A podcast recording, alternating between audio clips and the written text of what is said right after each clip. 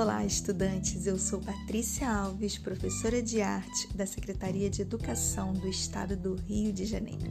Sejam todos bem-vindos à aula de arte referente ao segundo bimestre do EJA Ensino Fundamental, fase 6, aula 3. Dança comigo? Interessantes são os significados que o dicionário dá para as palavras dançar e dança.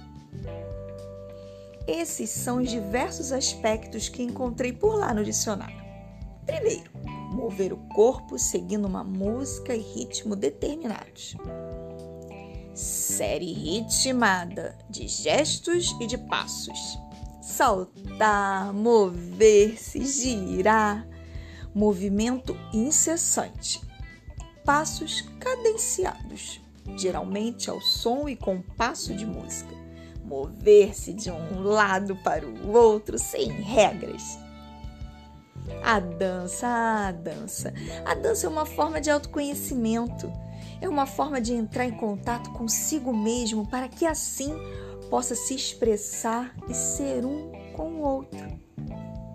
No filme Ela Dança Eu Danço, o rapaz é preso por vandalizar uma escola de arte. Um garoto problemático ele é sentenciado a cumprir 200 horas de serviço comunitário. Porém, ele acaba descobrindo durante sua pena uma oportunidade de ganhar uma bolsa em uma escola de dança e mudar completamente a sua vida. Vale a pena conferir esse filme se você ainda não viu. Ela dança, eu danço.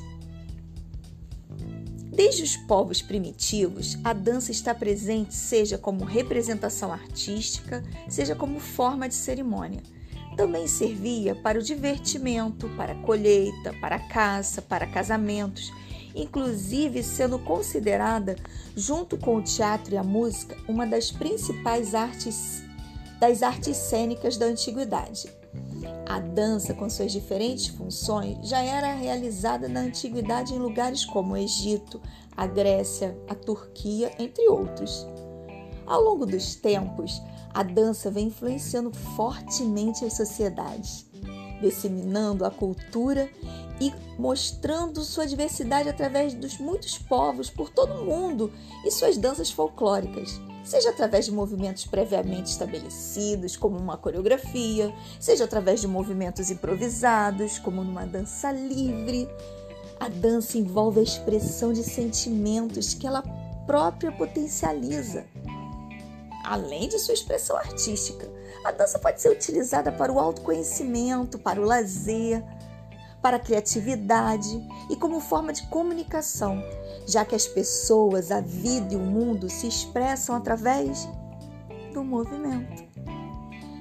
A dança de rua, ou street dance, é um conjunto de estilo de danças que possui movimentos detalhados, acompanhados de expressão facial, com as seguintes características: expressão, expressões faciais fortes, movimentos sincronizados e harmoniosos, rápidos, simétricos de pernas, braços, cabeça e ombros, assimétricos de pernas, braços, cabeça e ombros, e movimentos coreografados.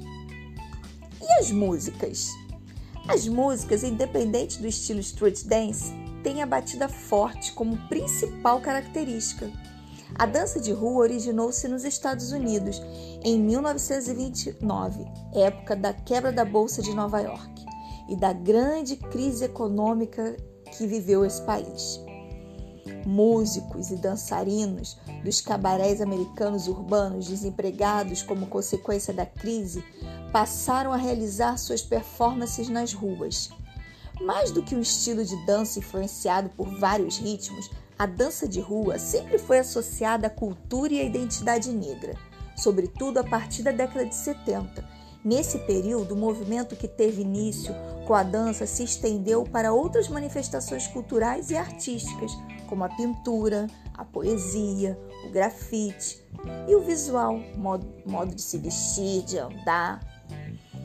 A esse novo estilo nascido nos guetos nova-iorquinos, Bronx, Brooklyn e Harlem, deu-se o nome de hip hop.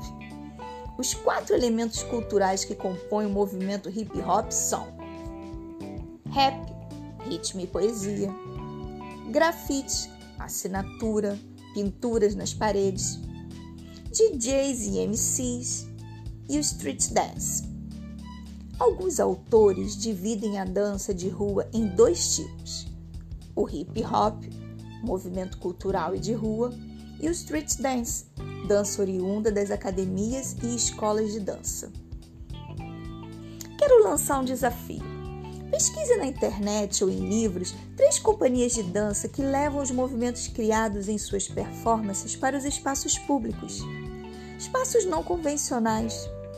Anote o nome dessas companhias, o espaço público onde foi realizada essas apresentações e dê a sua opinião. Como as características do local influenciam a performance proposta por essa dança, por essas companhias? Eu vou ficando por aqui. Até o próximo momento, até o nosso próximo podcast. Um abraço.